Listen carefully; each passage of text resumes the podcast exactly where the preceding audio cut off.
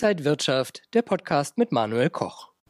Liebe Zuschauer, herzlich willkommen zu Inside Wirtschaft. Heute mein Gast Mr. DAX, Dirk Müller, zugeschaltet aus Frankfurt. Dirk, schön dich zu sehen. Hallo Manuel, grüße dich.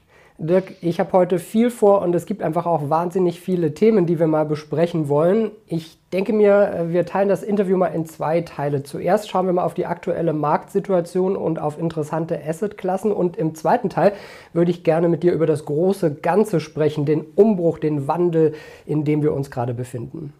Sehr gerne.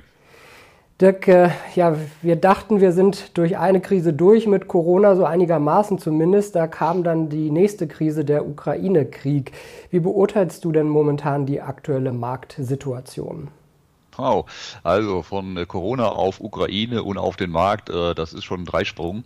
Mm, man muss es, glaube ich, alles ein bisschen auseinandernehmen. Ähm, Corona-Krise war das eine Thema, aber das war ähm, absehbar nicht das große Event. Äh, ich meine, wer meine, meine Aussagen die letzten Jahre so ein bisschen verfolgt hat, der weiß, dass ich schon viele Jahre vor einem Big One warne, vor der größten Wirtschaftskrise aller Zeiten. Größte deshalb, weil sie weltweit gleichzeitig stattfinden wird. Und ähm, das war durch Corona noch nicht der Auslöser, denn meine Aussage war immer, Auslöser für dieses Event werden steigende US-Zinsen sein. Also genau das, was wir jetzt haben. Deshalb Corona war ein singuläres Event das ähm, nochmal einschneidend äh, die Situation verschärft hat, dass die Notenbanken nochmal den Turbo in ihrem bis dahin vorgelegten Weg äh, hat zuschalten lassen und die Situation einfach eigentlich nur verschärft hat. Auf der wirtschaftlichen Seite, die Unternehmen weltweit in große Schwierigkeiten gebracht hat, die Wirtschaft in Schwierigkeiten gebracht hat, die ähm, Lieferketten in Schwierigkeiten gebracht haben aber vor allem aber auch ähm, die Finanzmärkte in Schwierigkeiten gebracht haben, das heißt die Verschuldung noch höher gezogen haben. Ähm, diese ja, ähm, ja, Cracker-Boom mag man fast sagen, der danach stattgefunden hat, äh, der war ähm, auch in der Geschichte in seiner Form und Ausdehnung einmalig. Es war ein Cracker-Boom, es war ein Ausbruch nach oben, obwohl die Rahmenbedingungen nach wie vor katastrophal waren. Ähm, und äh, deshalb war ich ja immer sehr vorsichtig. Ich habe gesagt, das war es noch nicht. Das war hier ein Vorläufer. Das ist ein Cracker-Boom. The Big One kommt erst noch. Und das ist genau das, was wir jetzt sehen. Ähm, die Notenbanken haben, zumindest die amerikanische Notenbank, hat dann absehbar seit Herbst letzten Jahres, das hat mit der Ukraine noch alles gar nichts zu tun, äh, angefangen, die Zinsanhebungen anzukündigen. Und äh, das war das äh, Signal, auf was ich gewartet habe, zu sagen, Achtung, jetzt geht das los. Die Notenbanken werden jetzt ähm, die Zinsen anheben, die Inflation wird immer steiler. Dass die Inflation so stark wird, war absehbar. Das war schon Anfang 2020 absehbar, dass die Notenbankmaßnahmen zu massiver Inflation führen werden. Spätestens dann, wenn Covid endet, wenn die Lockdowns aufgehoben werden, die Wirtschaft wieder anläuft. Das hatten wir schon in den 20er Jahren in Deutschland, die gleichen Zusammenhänge, damals in der Ruhrgebietskrise. Und deshalb ist es absehbar gewesen. Jetzt haben wir genau diese Explosion äh, der Rohstoffpreise, das war und der äh, und, vieler Warenpreise, das war schon vor der Ukraine der Fall. Das ist nicht der Ukraine Schuld oder der Russen Schuld, äh, sondern das war vorher schon so. Und die Notenbank, die amerikanische Notenbank sagte, oh, da müssen wir massiv gegensteuern. Das hat der Markt unterschätzt. Der Markt dachte, ach nein, seit über zehn Jahren pumpen die Notenbank billiges Geld und, und steigende Märkte ist denen viel wichtiger als alles andere, werden die nie machen. Auch hier war meine Aussage seit langer Zeit, verlasst euch nicht drauf. Es kommt der Punkt, an dem die Notenbank dreht. Und das hat im Herbst letzten Jahres begonnen. Ähm, dann dachte man, naja, die werden ein bisschen, aber dann werden sie bestimmt ganz wieder äh, ganz harmlos, dovisch antworten und das werden die dann schon nicht so wild machen. Aber man hat gemerkt, die meinen das ernst, die geben immer mehr Gas, kippen immer mehr Öl ins Feuer. Ähm, und inzwischen, ich glaube, man kann den Vergleich zu Volker ziehen, zur Volker-Ära in den USA der 80er Jahre. Dort war auch eine massive Inflation, die bis auf 15 äh, Prozent nach oben ging. Und äh, Volker, der Notenbankchef seiner Zeit, hat mit massivsten Zinserhöhungen, die niemand erwartet hatte, reagiert. Äh, hat, hat diese Inflation begleitet mit Zinserhöhungen bis zu 20 Prozent und hat damit zwei Rezessionen ausgelöst, ähm, die USA wirtschaftlich äh, erstmal in eine ganz schwierige Situation gebracht, aber die Inflation auch in den Griff bekommen. Und wenn man die Aussagen der heutigen Notenbankchefs hört, dann äh, bekommt man einen ähnlichen Eindruck. Der sagt, uns ist momentan die Wirtschaft vollkommen egal. Im Gegenteil, wir müssen die Wirtschaft abwürgen, wir müssen eine Rezession herbeiführen. Wie sollen wir denn sonst die Inflation runterkriegen? Also sie sind auf dem Weg von Volker, Volker und äh, das bedeutet, wir werden massiv massive Zinssteigerungen sehen, die werden nicht ausschließlich nur über die, ähm, über die äh, Zinssätze gehen, sondern hier in diesem Fall auch über das Tapering, auch indem man das Tapering, also ähm, die, ähm, die gekauften Anleihen wieder auf den Markt zu pumpen, Geld aus dem Markt abzuziehen. Mit dieser Möglichkeit hat natürlich die Notenbank die Möglichkeit, äh, hier weiter diese, ähm, äh, diese, diese, diese Zinssituation zu verschärfen, ohne den Nominalzins hochzuziehen. Und es gibt schon erste Banken, die sagen, am Ende könnten hier 9,5 Prozent stehen. Also 4,5 Prozent über den normalen, nominalen Zinssatz und der Rest über Tapering. Also wir werden hier weiteren Druck auf die Finanzmärkte sehen und das wird extrem spannend sein. Denn eins ist klar, wenn ich für eine amerikanische zehnjährige Staatsanleihe wie derzeit äh, knapp drei Prozent sicheres Geld bekomme, was immer in dem Fall sicher ist, aber ich bekomme es auf jeden Fall zurück, was immer ich mir davon noch kaufen kann, ist egal. Es ist sicheres Geld.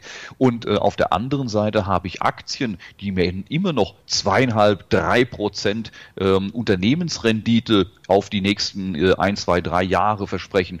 Das reicht schlichtweg nicht. Ne? Ich brauche einen ordentlichen Abstand. Also da muss ich schon Richtung sechs Prozent gehen, sieben Prozent.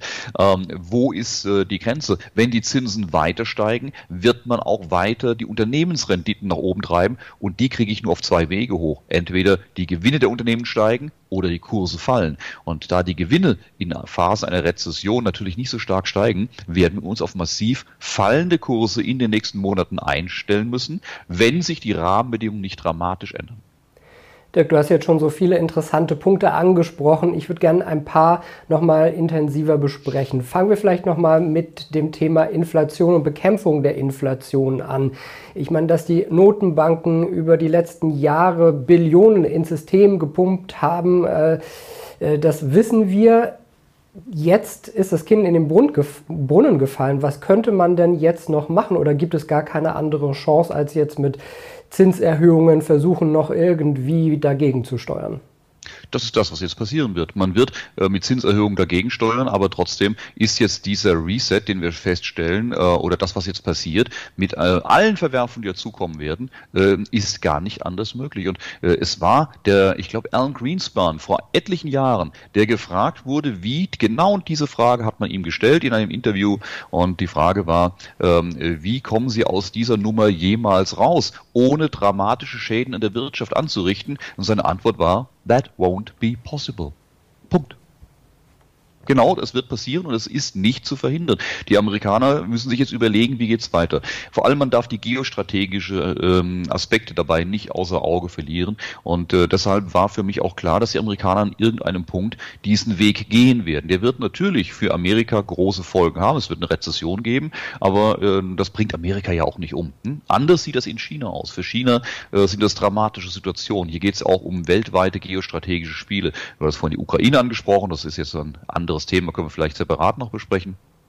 Aber für mich geht es seit vielen Jahren auch um den äh, elementaren Konflikt um die Weltherrschaft zwischen den USA und China. China seit langer Zeit zumindest vordergründig, auf dem Weg, den USA diesen Platz als Nummer eins abzunehmen. Amerika hat daran natürlich ähm, nachvollziehbarerweise nur wenig Interesse.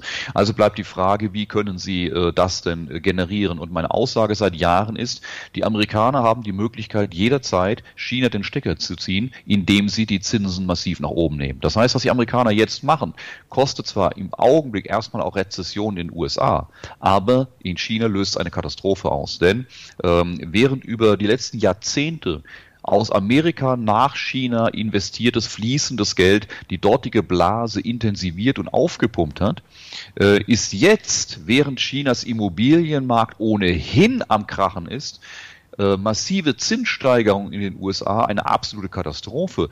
Äh, denn die Konsequenz ist, dass die Zinsen in Amerika hochgehen, in China die Wirtschaft jetzt schon brutal unter Druck ist, erst recht durch die neuen Lockdown-Maßnahmen Konsequenterweise, äh, die chinesische Regierung muss jetzt die Zinsen senken, um die Immobilien, äh, den Immobiliensektor, der am Einbrechen ist. Wir haben jetzt gerade die Zahlen bekommen, ähm, die Haus, äh, ähm, die Umsätze im, im Property-Bereich minus 48 Prozent gegenüber Vorjahr. Hier bricht denen gerade richtig äh, die, ähm, das äh, Fundament weg. China versucht gegenzuwirken, indem sie die Zinsen senken. Die Konsequenz ist natürlich, dass noch mehr Kapital abgezogen wird, weil ich inzwischen mehr Zinsen für amerikanische Staatsanleihen denn für chinesische bekomme. Also äh, eine, wir haben, wir erleben in den letzten zwei Monaten die größte Kapitalflucht aus China nach USA in Milliardengrößenordnung in der Geschichte. Und äh, das verschärft natürlich das Platzen der chinesischen Blase. Also äh, Amerika macht mit seinen Zinserhöhungen mit China genau das, was sie Ende der 80er Jahre auch mit Japan gemacht haben, als die ebenfalls zu mächtig wurden. Sie ziehen ihnen mit diesen steigenden Zinsen den Stecker an der Stelle, wo sie verwundbar sind. Und äh, China versucht gegenzusteuern, versucht gegenzureagieren, äh, aber es fällt ihnen ausgesprochen schwer. Aber die Schäden, die Konsequenzen werden für Amerika auch groß und teuer werden. Die Inflation ist das, äh, ist das, ist die Gegenwirksamkeit, denn die China ist ein wesentlicher Auslöser der amerikanischen Inflation. Und äh, die treiben das Spiel weiter. Die Konsequenz wird aber sein, äh, dass äh, die ähm, äh, dass die äh, Inflation in Amerika weiter nach oben geht, die Zinsen noch weiter nach oben gehen, China einbricht, versucht dabei so viel Schaden in Amerika mit anzurichten wie möglich. Also aus meiner Sicht geht es hier momentan um den großen Kampf zwischen den Systemen und der wird nicht ohne Schäden abgehen. Und die Aktienmärkte, die spielen dazwischen im Moment wirklich kaum eine Rolle. Du hast äh, weiter äh, noch mehr interessante Themen angesprochen. Ich würde gerne noch mal kurz zurück nach Europa. Ähm, die USA starten also mit der Zinswende. Die Zinsen werden erhöht. Die EZB muss irgendwie nachziehen. Jetzt wird Christine Lagarde, die EZB-Chefin, auch schon als äh, Mutter der Inflation bezeichnet. Äh, ist die EZB nicht in der Lage, was anderes zu machen? Muss man einfach jetzt auch schnell handeln und Zinsen erhöhen? Also EZB nehme ich längst nicht mehr ernst als Entity. Äh, das ist für mich lächerlich, was die äh, fabrizieren. Aber was sollen sie auch machen? Ne? Mein, äh, wir haben immer noch hier Nullzinsen oder Minuszinsen. Was sollen sie machen? Wir haben die Inflation, den, den Leuten entwertet Geld so schnell können sie gar nicht gucken. Und die EZB, ich erinnere mich ans letzte Jahr, das ist vorübergehend, das ist nur kurzfristig. Nein, da muss man sich keine Gedanken machen. Alles völliger Bullshit. Entweder wussten sie es nicht besser oder haben gelogen. Beides für mich Gründe, den Laden ähm, abzuwickeln und äh, neu aufzuorganisieren, ähm, aber äh, jemanden, der ähm, die Wirtschaft äh, dermaßen anlügt oder keine Ahnung hat, kann man sich aussuchen, äh, den braucht man auch nicht. Ähm, wie will der jemand denn vernünftig steuern oder äh, Investitionen ähm, in die richtige Richtung steuern, wenn man sich nicht darauf verlassen kann, was von da kommt? Äh, am Ende geht es nur darum, die Südländer irgendwie über Wasser zu halten. Bei den einen sind es die, äh, die Staatsverschuldungen, äh, bei den anderen Südländern, äh, Frankreich beispielsweise, sind es die Unternehmensverschuldungen und für all die ist, sind steigende Zinsen Gift. Ähm, wir wollen uns irgendwie aus diesem Spiel der USA und China raushalten, wird uns aber nicht gelingen, weil die Welt, die Kapitalmärkte natürlich miteinander verwoben sind. Und entsprechend sehen wir dann massive Kapitalabflüsse nach Amerika, wenn dort die Zinsen ansteigen. Wir haben den einbrechenden Euro gesehen äh, und das ist natürlich, geht am Ende zu Lasten äh, der, der Bevölkerung in Europa, die äh, zunehmend verarmen, denn wenn ihre Währung wertloser wird im internationalen Zusammenhang, müssen sie natürlich für alle Importprodukte und wir importieren ja nur wirklich äh, jede Menge äh, vom iPhone äh, bis zum, bis zum Erdgas und Öl, ähm, müssen wir natürlich immer mehr bezahlen, je wertloser der Euro wird. Also das, was damals äh, die Euro-Gegner ähm, befürchtet haben, das wird jetzt leider brutal wahr. Der Euro wird äh, immer weiter nach unten durchgereicht. Jetzt haben wir gerade mal zwei Tage etwas Erholung, weil die EZB sich doch bewegt und vielleicht am Ende des Jahres ein bisschen, vielleicht doch ein Prozent. Wir müssen mal gucken, ob man nicht doch, man kann es nicht mehr ernst nehmen, also zumindest ich tue es nicht mehr. Wer es tun will, soll es machen. Wenn also in Amerika bald noch mehr die Musik spielt, sollten deutsche Anleger aus dem DAX raus und eher umschichten in amerikanische Aktien?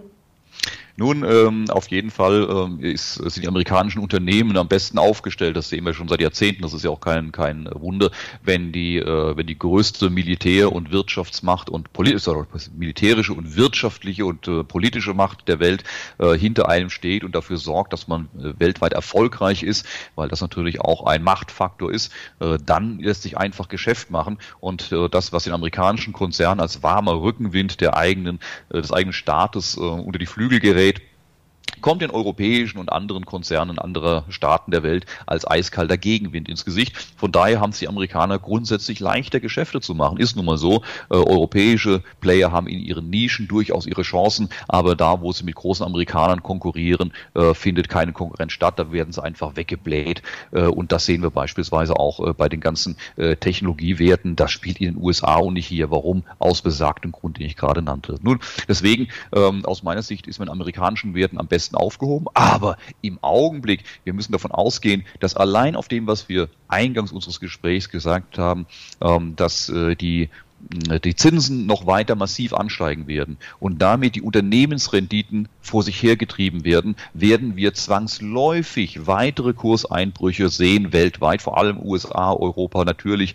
Äh, wir werden amerikanische Aktien noch deutlich günstiger bekommen. Also 25, 50 Prozent unter aktuellem Niveau halte ich ähm, für äh, absolut äh, unvermeidlich, wenn nicht ein Wunder passiert. Also hier ist momentan da unten alles möglich und die Kettenreaktionen dessen, was hier passiert, passiert, ähm, die können wir noch gar nicht abschätzen. Ne? Eine weltweite Wirtschaftskrise die gibt es zum ersten Mal in der Geschichte. Bisher gab es immer entweder in Europa oder in Amerika oder im Westen, aber in Asien nicht. Äh, oder in Asien, aber im Westen nicht. Man hat sich gegenseitig aus dem Sumpf gezogen. Jetzt haben wir zum ersten Mal in der Geschichte, dass wir eine Weltwirtschaftskrise bekommen, die in allen Regionen der Welt, allen maßgeblichen Regionen der Welt gleichzeitig stattfindet und sich gegenseitig befeuert, was entsprechend auch auf die Banken an irgendeinem Punkt umschlagen wird, auf die, äh, auf die amerikanischen Haushalte, auf die Immobilien, auf die Immobilienkredite, wiederum auf die Banken, Staatsverschuldungen, also Emerging Markets, was hier in den nächsten 24 Monaten alles unter die Räder kommt, völlig offen. Das, äh, da kann man sich alles zusammensuchen. Nochmal, es kann natürlich auch anders kommen, wenn eine neue Entscheidung kommt. Sollte die amerikanische Notenbank aus welchem Grund auch immer eine völlig andere Richtung einschlagen, sagen, war nur Spaß, wir senken die Zinsen wieder haben wir eine völlig neue Struktur. Dann müssen wir sofort umschwenken, dann müssen wir sofort rein in, in, in Aktien, äh, in Growth-Titel, keine Frage. Aber bis dahin müssen wir mit dem leben, was im Moment absehbar und verkündet ist. Das heißt, die nächsten Monate äh, weitere massive Zinssteigerungen und das wird bedeuten, dass auch amerikanische Aktien weiter massiv unter Druck kommen. Viele von denen sind inzwischen extrem günstig im Vergleich zu dem natürlich, was wir die letzten Jahre gesehen haben. Also die äh, KGVs äh, in, am S&P sind schon deutlich runtergekommen, aber man muss auch sagen, wir sind immer noch weit über dem Durchschnitt der letzten 100 Jahre. Und ähm, das ist dieser Durchschnitt gilt ja für normale Zeiten und nicht für Krisensituationen. Seit zehn Jahren, 15 Jahren hat man den Aktien deutlich höhere Kursgewinnverhältnisse äh, zugebilligt, weil die Konkurrenz, die Anleihen ja so niedrig rentierten, so niedrige Zinsen brachten und äh, die Notenbanken das gedrückt haben, das über viele Jahre. Da hat man dann hohe KGVs bei den Aktien akzeptiert. Aber das endet ja jetzt. Ne? Diese, äh, die Notenbank macht eine 180-Grad-Wende von einer, wir retten die Märkte, wir stellen billiges Geld zur Verfügung, gehen sie auf die andere Seite. Wir wollen die Märkte drücken, wir wollen die Wirtschaft drücken, wir steigern die Zinsen massiv. Das heißt, diese hohen KGVs, die wir bisher in den letzten 10, 15 Jahren zugebilligt haben, sind nicht mehr gerechtfertigt. Man wird sich also mindestens mal auf die alten KGVs der letzten 100 Jahre, als die Notenbanken sich so verhalten haben, wie sie es heute auch tun, konzentrieren. Naja, und da ist eben noch das, was ich vorhin gesagt habe, 25, 50 Prozent Luft nach unten und dann sind wir noch nicht mal auf einem Krisenniveau, wo man sagt, äh, da ist jetzt echt was Schlimmes passiert, da wären wir noch mal deutlich tiefer. Also, das heißt, im Augenblick, auch wenn es vordergründig außerordentlich günstig ist im Vergleich zu dem, was wir die letzten Jahre hatten, ähm, mit den neuen Rahmenbedingungen, die gerade entstehen, ist billig noch anders. Trotz des Ukraine-Kriegs halten wir uns ja momentan noch einigermaßen in stabiler Seitenlage. Der DAX kämpft immer wieder mit der 14.000 Punkte Marke, ist natürlich von den Allzeithöchständen über 16.000 entfernt, aber trotzdem noch ganz äh, stabil. Für dich wäre jetzt also die Zinswende, die doch deutlich stärker ausfallen könnte, der Turning Point, dass der DAX deutlich verliert? Und wo könnte es da hingehen? Wieder so auf 8000 Punkte wie bei der Corona-Krise? Also äh, welche Punkte wir dann anstreben, das äh, kommt darauf an. Es hängt natürlich auch sehr, sehr viel davon ab, äh, wo wir mit der, ähm, wo wir mit der äh, mit der Kriegsentwicklung hingehen. Wir dürfen das ja nicht vergessen. Wir haben hier eine Konfrontation mit Russland, mit einer Atommacht wieder auf europäischem Boden, und ähm, das ist ja auch eine neue Qualität, die wir hier sehen. Wir wissen nicht, wie sich das entwickelt, wie das weitergeht, äh, ob das alles jetzt ähm, sich in einem Konflikt festfriert, ob der weiter eskaliert. Im Augenblick aus unserer Sicht eine relative Ruhe, ja, weil es geht jetzt keine weiteren Drohungen gegen Westeuropa aus, aber wir sehen auch zu, dass wir immer mehr in diesen Konflikt reinkommen. Also irgendwie haben wir da äh, aus den letzten äh, Erfahrungen vor vielen Jahrzehnten nicht so wahnsinnig viel gelernt, scheint mir. Ähm, wir wollen unbedingt den militärischen Abgleich mit Russland. Äh, ich weiß nicht, ob uns das gut tut, aber nun denn, dann sehen wir natürlich in Europa wieder ganz andere Themen. Vor allem, was natürlich Öl und Gas angeht. Wir haben jetzt vor uns ähm, das Ölembargo. Es ist eine Frage äh, der Zeit, wann das äh, entsprechend umgesetzt wird. Äh, Gasembargo ich glaube, wir können äh, uns schon mal im Kalender einen Tag raussuchen, wo es glaubten wer, äh, ab wann es kein Gas aus Russland mehr gibt. Und das aus Katar wird so schnell nicht kommen. Na gut, wir nehmen es lieber von dem Menschenfreund aus Katar als von dem bösen äh, Menschenrechtsgegner aus Russland. Nachvollziehbar. Ähm, aber ähm, äh, am Ende werden wir den Preis dafür zahlen. Für was? Ich weiß es nicht. Also für mit der Ukraine haben wir bisher weder eine militärische Vereinbarung, weder sind die Teil der NATO noch Teil der EU. Es ist ein Land in unserer Nachbarschaft, aber ansonsten das war's auch. Ich weiß nicht, äh, wenn man die Bevölkerung mal in der breiten Masse gefragt hätte, äh, wollt ihr dafür die Wirtschaft ruinieren und möglicherweise ähm, schwere Militärschläge oder Atomschläge auf, auf deutschem Boden riskieren, hätten die gesagt, warte mal, lass mal kurz nachdenken. Eher nein, ähm, weil ich, diese Dinge hatten wir, haben uns auch nicht interessiert, ob die Amerikaner im Irak einmarschiert passiert sind. Da haben wir auch keine Sanktionen gegen Irak gemacht, so ungerecht das damals war. Oder wenn die Russen äh, in, in, in Syrien einmarschiert sind oder in äh, Afghanistan, hat uns nicht interessiert. In der Ukraine haben wir nicht andere Beziehungen äh, als äh, zu diesen Staaten. Und da ist es plötzlich, als wäre es ein Angriff auf uns. Ich kann es nur bedingt nachvollziehen, aber äh, die Entscheidung der Politik ist gefallen. Und offenkundig, Amerika zieht sich da mehr und mehr aus dem Konflikt raus und sagt, Europa macht ihr mal. Die Amerikaner sagen, nee, warte mal, wir wollen unsere Wirtschaft nicht ruinieren deswegen. Die Deutschen sollen vorgehen. NATO NATO-Generalsekretär Rasmussen sagt, wir wollen eine deutsche Führungsrolle hier in dem Konflikt mit Russland. Also wie gesagt, das hatten wir vor ein paar Jahrzehnten schon mal, diese deutsche Führungsrunde, äh, und das hat uns nicht gut getan. Wenn wir nochmal auf die Märkte zurückschauen, sind deutsche Aktien im DAX, im MDAX, TechDAX jetzt interessant für Anleger? Aus meiner Sicht nein, aus meiner Sicht momentan überhaupt keine äh, Aktien interessant. Ähm, wie gesagt, aus Grund der Erwartungen, die wir für die nächsten äh, Monate haben.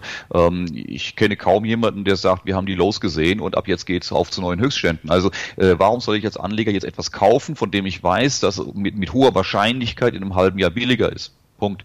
Das Einzige, was man ins Feld führen könnte, wäre zu sagen, ma, es ist ja schon viel billiger jetzt als noch vor etlichen Monaten. Deswegen fange ich jetzt schon mal an, zehn Prozent meines Geldes da zu investieren. Und das mache ich jetzt die nächsten zwölf Monate, investiere ich weiter immer zehn Prozent und mal gucken, wo ich am Ende rauskomme. Kann man machen, aber auch selbst damit würde ich im Moment noch warten, weil schlichtweg die Dynamik nach unten vorgegeben ist und ähm, wir äh, von deutlich tieferen Kursen ausgehen müssen. Zwischenerholung, zwischen Rallyes erwarten wir immer. Im Gegenteil, ich bin überrascht, überrascht sogar, dass es im Moment heute, während wir reden, ähm, äh, nicht äh, deutlicher nach oben geht, weil die Vorlagen waren eigentlich ganz gut. Ein, ein Washout am äh, letzte Woche, äh, dann der Einbruch äh, mit, mit Kehrtwende nach oben und eigentlich ein ganz guter Start in die Woche.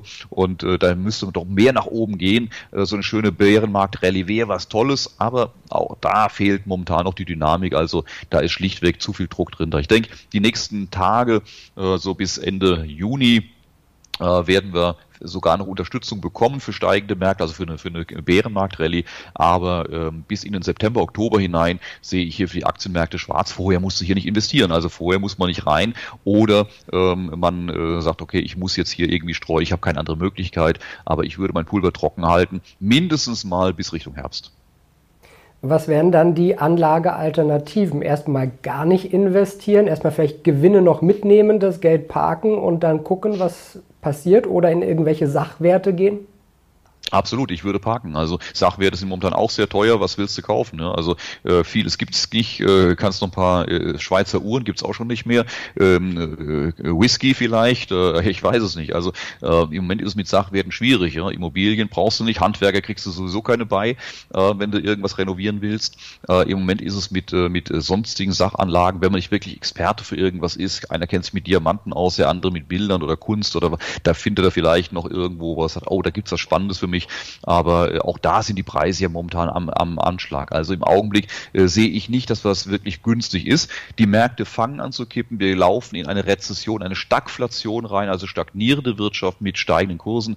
Äh, vielleicht sollte man sich all das noch hinlegen, was man die nächsten, äh, die nächsten ein, zwei Jahre auch benötigt. Äh, ich sag mal Beispiel Winterreifen. Also es ist, man ist nicht schlecht beraten, wenn man sagt, ich kaufe mir jetzt schon mal den Satz Winterreifen, den ich im Winter eh brauche, weil ob ich ihn im Winter kriege, ist nicht sicher. Auch da fehlen Zubehörteile, da fehlt, äh, da fehlt äh, Ruß aus Russland, so blöd wie das klingt. Ja, äh, das wird schon knapp und äh, ob dann jeder seinen Winterreifen kriegt, den er braucht und zu welchem Preis das, was man die nächsten Jahre braucht, jetzt schon zu kaufen, ist sinnvoll, denn billiger wird das Zeug mit allemal nicht. Die eine Frage ist, kriege ich es überhaupt? Und die Frage, zu welchem Preis? Also, ähm, wenn man unbedingt was kaufen will, dann erstmal das, was man in den nächsten ein, zwei Jahren ohnehin glaubt, brauchen zu müssen. Und darüber hinaus würde ich sagen, abwarten, bis es mal wieder wirklich billig wird. Günstiger momentan gibt es auch die Kryptowährungen, vor allen Dingen zum Vergleich äh, November. Da war der Bitcoin zum Beispiel auf dem Allzeithöchststand. Wir sehen immer mehr, dass die Kryptowährungen wie der Bitcoin parallel zu den Aktienmärkten laufen. Anders als vielleicht noch vor ein paar Jahren, wo der Bitcoin eine ganz andere Assetklasse war und vielleicht auch andere Anleger angezogen hat. Sind Kryptowährungen in der jetzigen Situation für dich irgendwie interessant? Nein, also äh, waren sie für mich nie, aber äh, sie sind das, was, was ich hier immer gesagt habe. Sie sind eine reine spekulative Assetklasse äh, und äh, wir sehen es, sie verhalten sich exakt. Man kann den Bitcoin, kannst du eins zu eins über den Nasdaq legen. Ähm, es ist ein Anleger-Zock-Instrument ähm, und die Leute, wenn sie, wenn sie ähm, äh, glauben, es geht nach oben, risikofreudig werden, äh, dann kaufen sie sowohl den Nasdaq, also Technologieaktien, als auch den Bitcoin und in dem Moment, wo sie Angst bekommen, wo die Märkte kippen, verkaufen sie Nasdaq und verkaufen den Bitcoin. Bitcoin. Also und die anderen Kryptowährungen hängen, hängen einfach parallel dran. Äh, es ist ein reines Spekulationsobjekt, kann man machen, ist fein, ist super, kein, überhaupt gar keine Diskussion dazu. Ähm, aber es ist auch keine Anlageklasse aus, für mich aus dem Sinn heraus. Wenn ich eine Aktie habe, habe ich wenigstens noch einen Sachwert da hinten dran. Ich habe noch ein Unternehmen, Patente, äh, Fabriken, die werden nach der Krise weiter produzieren. Die haben äh, eine, eine, zumindest einen Floor, also einen Mindestwert, äh, der ist beim Bitcoin exakt null. Ähm, deswegen, das ist für mich ein reines Spekulationsobjekt ein, ein Spiel- und Spaßprojekt, kann man machen. Also Projekt. Das wird sicherlich, werden die Kryptowährungen künftig eine Riesenrolle weiterhin in der Weltwirtschaft spielen. Die Frage stellt sich für mich nicht, das wird so sein. Aber äh, als, äh, als Investitionsanlage, wie willst du das berechnen, wo das Ding ins, in, in einem halben Jahr ist? Eben ist es, hat sich verdoppelt, dann halbiert sich wieder ähm, und äh, das einfach, ja, aus, aus welcher Grundlage, weiß man nicht. Ja, warum? Weil jetzt irgendwie wirtschaftlich was passiert ist, weil irgendeine Produktion sich verändert hat? Nein, einfach nur, ja, weil. Also das ist reines Glücksspiel. Kann man machen, vollkommen legitim. Viele kennen sich da total aus und spielen das hoch und runter und äh, verdienen da viel Geld mit. Andere verlieren es, weil einer muss es ja gewinnen, wenn es äh, verlieren, wenn es der andere gewinnt. Aber mehr ist das für mich auch nicht. Das heißt, wer dran Spaß hat und sich damit auskennt, Freude daran hat, soll es tun. Für mich ist es leider nichts. Ja, in diesen äh, Krisenzeiten haben wir auch nicht gesehen, dass der sichere Hafen Gold jetzt e extrem angesprungen wäre. Trotzdem die Frage, Goldmünze, kleiner Barren, bisschen Silber, wäre das auch eine Möglichkeit, wo man jetzt reingehen könnte? Absolut, ja. Ähm, bei den Edelmetallen, das ist tatsächlich interessanter. Äh, hier haben wir zumindest eine Stabilität gesehen. Man darf nicht vergessen, dass äh, das ähm, Gold beispielsweise ja von 2019 bis 2021 äh, innerhalb diesen zwei Jahren schon extrem angestiegen ist, von 1200 auf äh, über 2000 Dollar. Und das ist natürlich für so ein, ähm, für so eine, ja, ich sag mal, langsame, ruhige Assetklasse wie Gold das nun mal ist, ähm, ist das eine sehr, sehr große Bewegung gewesen. Und auf dem Niveau behält sich das jetzt eigentlich bis heute. Äh, wir waren dann äh, im, im Frühjahr nochmal kurz auf dem gleichen Niveau, 2050. Jetzt beruhigt sich das wieder bis 1800 runter. Also das ist jetzt hier ähm, seit zwei Jahren so zwischen 1700 und 2000 äh, bewegt sich hier stabil. Und im Moment kann man ja froh sein, wenn man stabil ist. Ne? Also, ähm, aber wir sehen auch noch nicht den Inflationsvorteil. Also man sagt, oh, das Gold fliegt jetzt weg, aber äh, es bringt eine Stabilität rein. Gibt's Gold nochmal billiger? Kann durchaus sein. Wenn wir in die Situation kommen, dass die Leute Cash brauchen. Und die Notenbanken werden ja jetzt nicht nur die Zinsen erhöhen, sondern sie werden ja vor allem Geld aus den Märkten abziehen.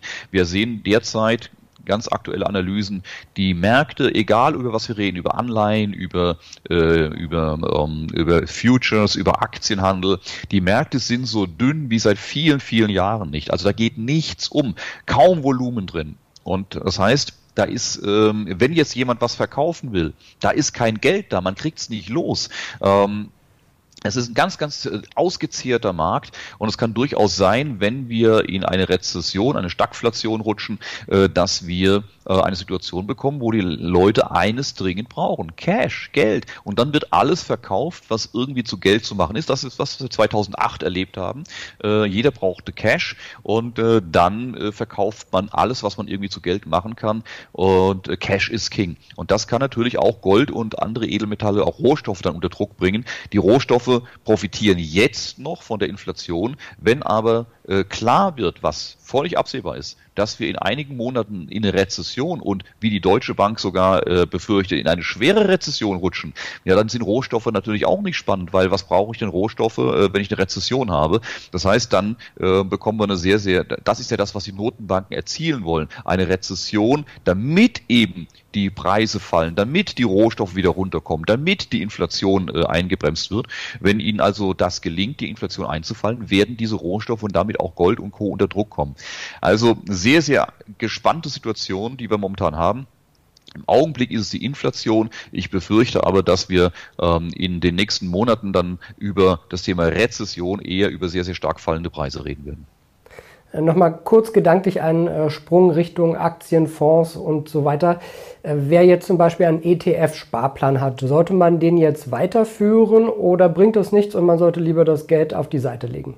Hm, Sparplan macht, macht auf jeden Fall Sinn. Also das ist das, äh, was für die jungen Leute natürlich immer das Schönste ist. Deshalb diese fallenden Kurse sind ja ähm, für äh, neue Investoren eine super Sache. Ne? Also ähm, wann willst du denn investieren, wenn nicht, wenn es fällt? Ähm, seit Jahren sage ich, das Zeug ist viel zu teuer, ähm, muss man nicht kaufen. Jetzt sage ich, wow, das wird günstig. Ne? Also das werden wirklich Kaufkurse hier. Also ich freue mich hier über jeden Punkt, wo das weiter runtergeht. Sage ich, ja, noch tiefer, noch tiefer. Ist schon billig im Vergleich zu dem, was wir die letzten Monate hatten, aber da geht noch was. Deswegen äh, man kann irgendwann durchaus anfangen, einzusteigen oder eben der ETF-Sparer macht weiter und sagt, klasse, ich freue mich, ich habe ja eh noch viele Jahre Zeit, ich freue mich jetzt über alles, was hier nach unten geht, kaufe ich günstig was zu. Den tiefsten Punkt erreichst du eh nicht, um dann zu sagen, jetzt kaufe ich aber mal. Wie gesagt, vom Markttiming her würde ich schlichtweg sagen, wir haben noch ein paar Monate, bis wir unten sind, äh, bevor man richtig investieren kann. Ähm, aber wer sukzessive immer mal investiert, der kann durchaus jetzt seinen Sparplan laufen lassen oder einen auflegen, sagen, ich fange da doch mal an. Ähm, jetzt hier all in zu gehen, sein gesamtes Vermögen jetzt in die Aktienmärkte zu stecken, würde ich weit davon abraten. Aber wie gesagt, sukzessive, das was ich eingangs auch sagte, ähm, immer mal kleine Portionen in den Markt zu geben, wenn was günstig geworden ist. Guckt mir mal an, eine Meta, eine Facebook, ja, die äh, hat ja jetzt äh, über 70, um die 70 Prozent, glaube ich, in der Spitze verloren, 58 Prozent verloren.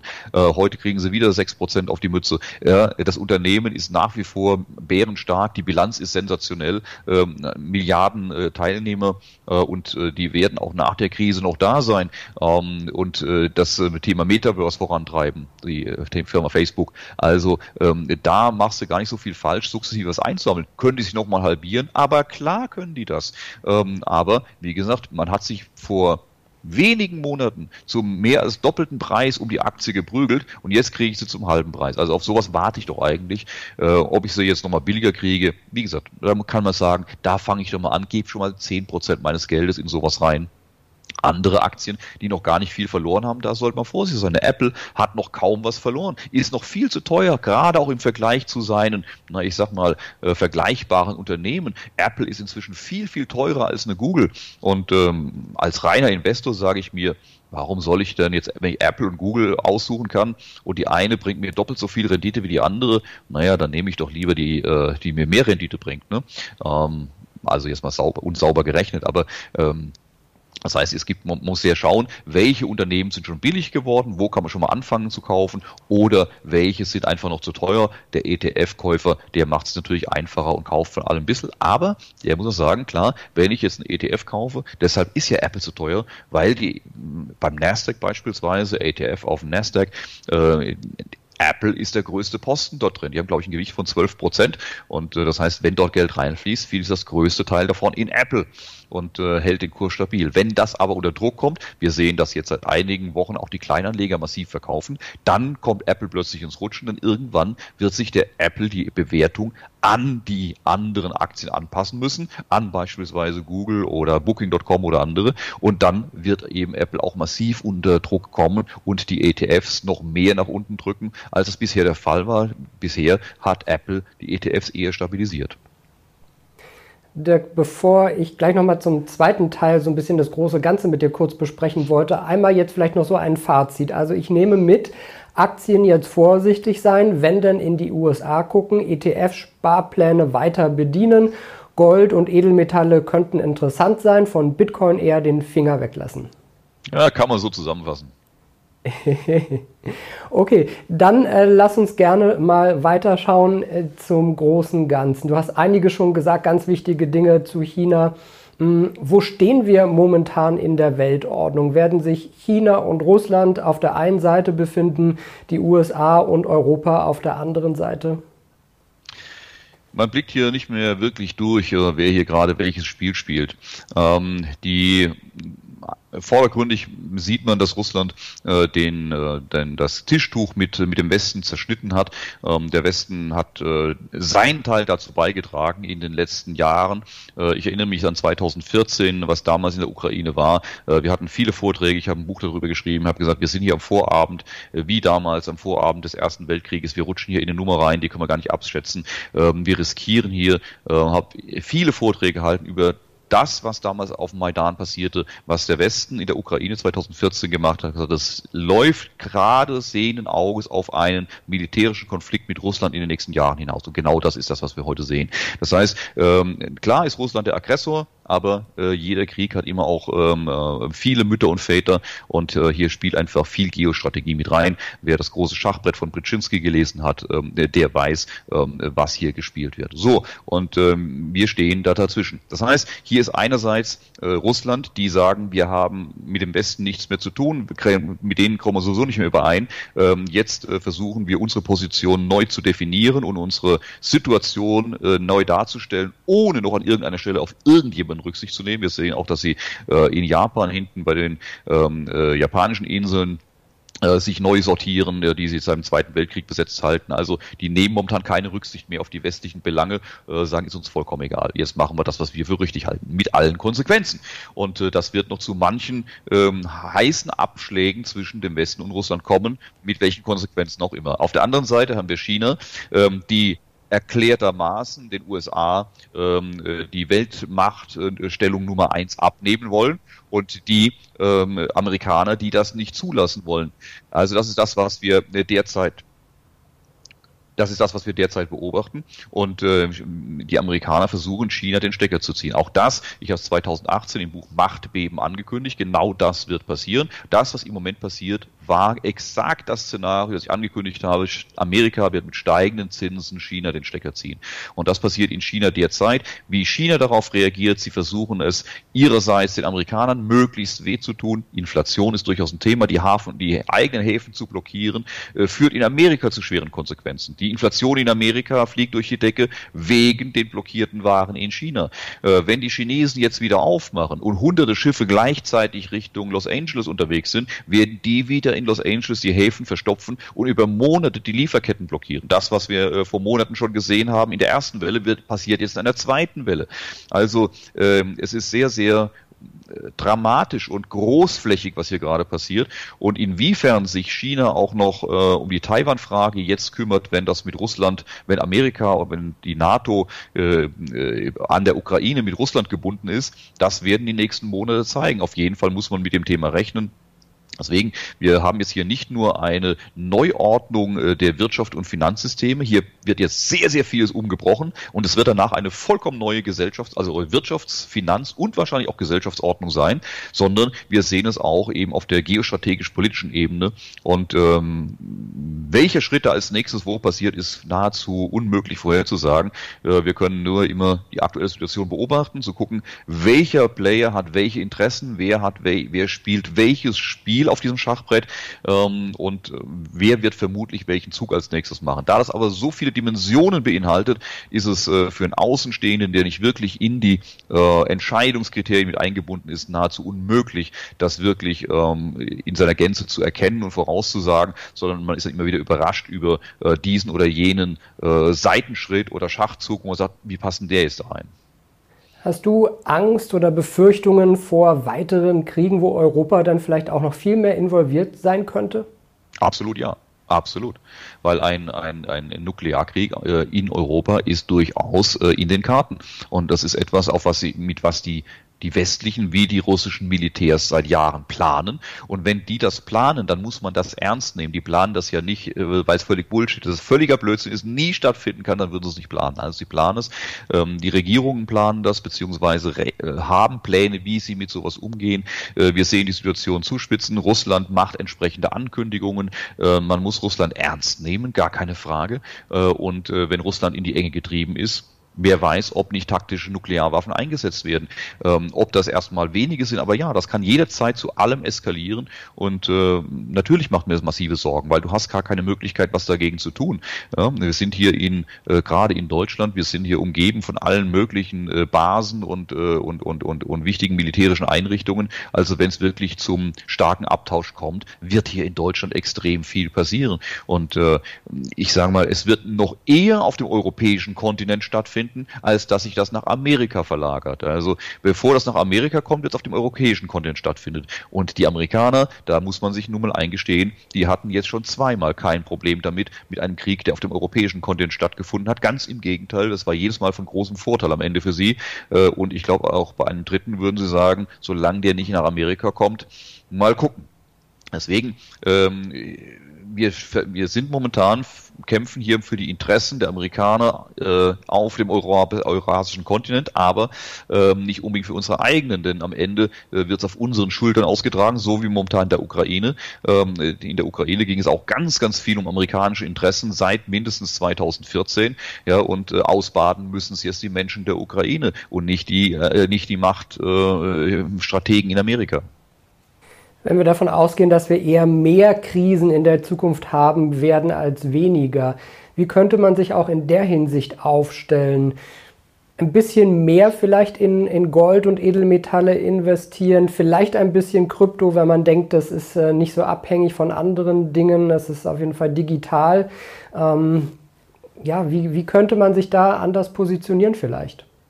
Ach Manuel, ich denke, äh, wenn wir in diese Dimension denken, äh, dann müssen wir aufhören, über, über, über Geld zu denken oder über Gold und, und Kryptowährungen, sondern dann musst du über das eigene Mindset nachdenken, zu sagen, okay, ähm, wenn es hier wirklich zu einer militärischen Auseinandersetzung in Europa kommt, auf möglicherweise auch deutschen Boden, äh, dann sind mir die Aktien vollkommen egal und äh, dann ist mir auch Kryptowährung oder sonst was vollkommen egal, sondern es geht ums nackte Überleben, um die Frage, wie gehe ich denn um, wie, wie gehe ich mit Ängsten um, äh, wie gehe ich mit Situationen um, wenn ich über sowas Gedanken mache, dann muss ich sagen, was brauche ich denn wirklich zum Leben? Was ist denn wirklich notwendig? Brauche ich all das, was ich habe? Und wenn das Geld weg ist, wenn irgendwann, ähm, keine Ahnung, ein Goldverbot kommt, wenn hier ein Krieg kommt oder sonst was, dann werde ich plötzlich mit sehr viel weniger leben müssen. Denken wir an die Generationen, die den Zweiten Weltkrieg erlebt haben, äh, zurück, ähm, denen waren ihre Aktien am Ende vollkommen egal, sondern da ging es einfach darum, äh, zu überleben äh, und äh, irgendwie damit klarzukommen. Ich glaube, wir müssen heute viel mehr wieder äh, uns Gedanken machen, wie wir mit dem Leben umgehen, wie wir mit Krisen umgehen, dass wir uns nicht so sehr verrückt machen, dass wir mit diesen Veränderungen auch klarkommen. Man wird nicht alles bewahren können, man wird nicht alles festnageln können, man wird gar nichts festnageln können. Und das ist ja der Wunsch, der rausgeht, Gold oder Kryptowährung oder wie kann ich denn mein Vermögen retten, äh, sondern muss akzeptieren, dass das äh, auch Phasen geben kann, in denen da nichts mehr zu retten ist, in denen da einfach die Dinge äh, einem entgleiten, in denen man nicht mehr die, die Herrschaft über diese Entwicklungen hat. Und ähm, wenn man dann äh, nicht vorher schon sich mental so gestärkt hat zu sagen, wenn das so kommt und ich es nicht ändern kann, dann ist es so. Dann werde ich damit auch leben, dann werde ich wird dann mein Leben weiterführen, dann werde ich es eben anders weiterführen. Und ich glaube, wir sollten heute viel mehr Zeit darauf verwenden, äh, uns mental zu stärken, auch gerade für diese Krisen zu sagen, ja, ich mache das, was ich für sinnvoll halte, ich versuche mich so weit vorzubereiten, wie es geht, aber am Ende liegt es in Gottes Hand, wenn man so möchte. Am Ende habe ich es nicht in der Hand, sondern ähm, dann muss ich mit dem leben, was äh, eben auf mich zukommt und damit muss ich umgehen. Das ist viel wichtiger, als dann zu fragen, wie kann ich ein noch so abstruses, extremstes Szenario irgendwie noch für meinen Profit nutzen oder äh, an der Stelle wäre ich dann auch raus. Dirk, ja, hoffen wir, dass wir auch an diese Stelle nicht kommen werden und äh, auch uns gar nicht so darüber Gedanken machen müssen, was so im Worst Case dann der Fall wäre. Dirk Müller, Mr. DAX, der Chef von cashkurs.com war das im Interview. Dirk, ich danke dir sehr für die Einblicke. Vielen Dank, Manuel. Und Ihnen und euch, liebe Zuschauer, vielen Dank fürs Interesse. Bis zum nächsten Mal. Alles Gute. Und wenn euch diese Sendung gefallen hat, dann abonniert gerne den Podcast von Inside Wirtschaft und gebt uns ein Like.